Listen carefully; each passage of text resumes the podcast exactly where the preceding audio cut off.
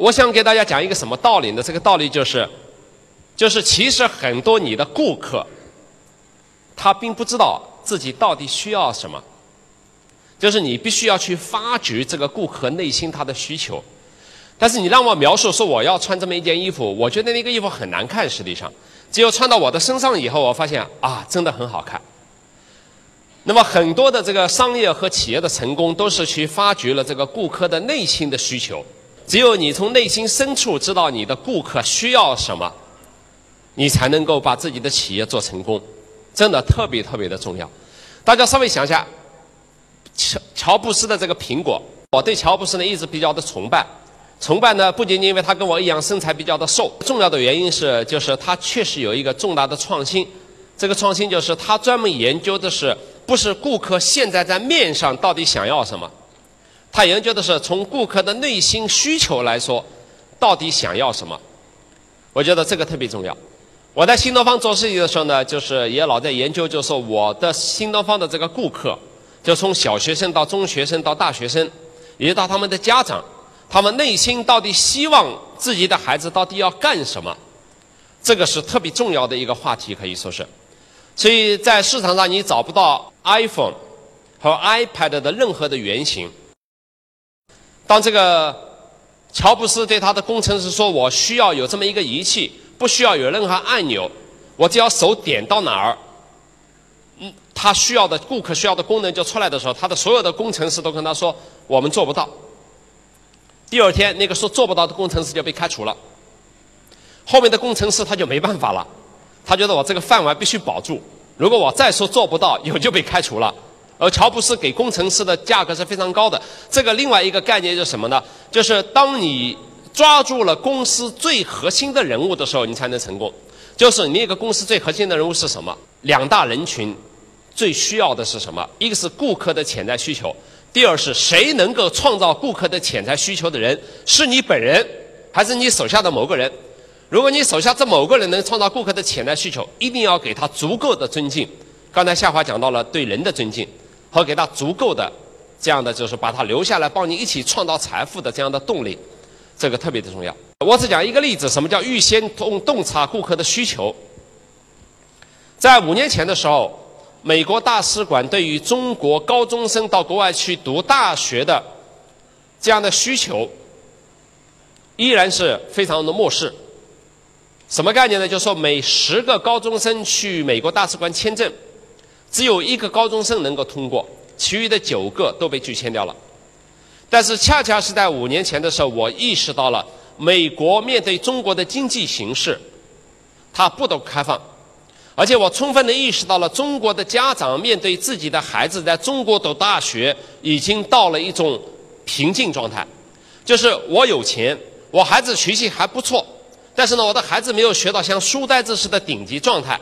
但是呢，我的孩子却进不了中国的前十位大学。如果说大在中国你进不了北大、清华、复旦这样的大学，就意味着你这个孩子学习的失败。其实我在这方面非常敏锐地洞察到了。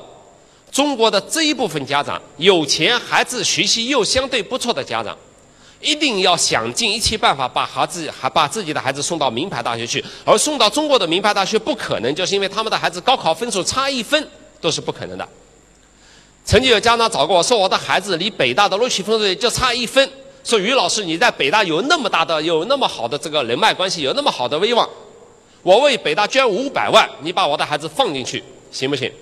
我说你捐五千万都不可能，因为如果北大你的孩子差一分就给你放进去，你捐了钱被老百姓给揭露出来，媒体揭露出来，你的孩子和你自己加上北大三者都是死无葬身之地。那么这样的家长说我的孩子那怎么办？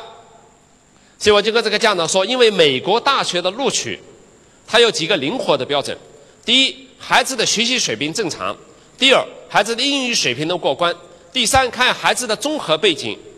他不光管孩子的成绩，他还管孩子有没有参加社会活动，有没有参加慈善活动，有没有什么特长，有没有获得过什么哪方面的奖项，啊，有没有家庭条件，有没有足够的经济支付，他讲这些条件。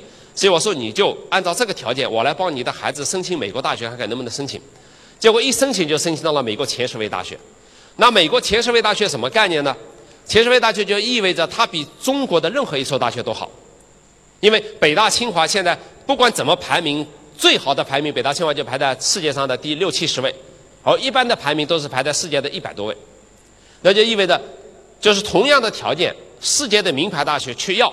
那么我从这个例子，我就充分的体会到了，就是中国的在上不了北大清华的孩子是有可能到全世界去上世界前五十位的大学的，而世界前五十位的大学可能在某个方面不一定是就全部方面，在某个方面都比北大清华要好。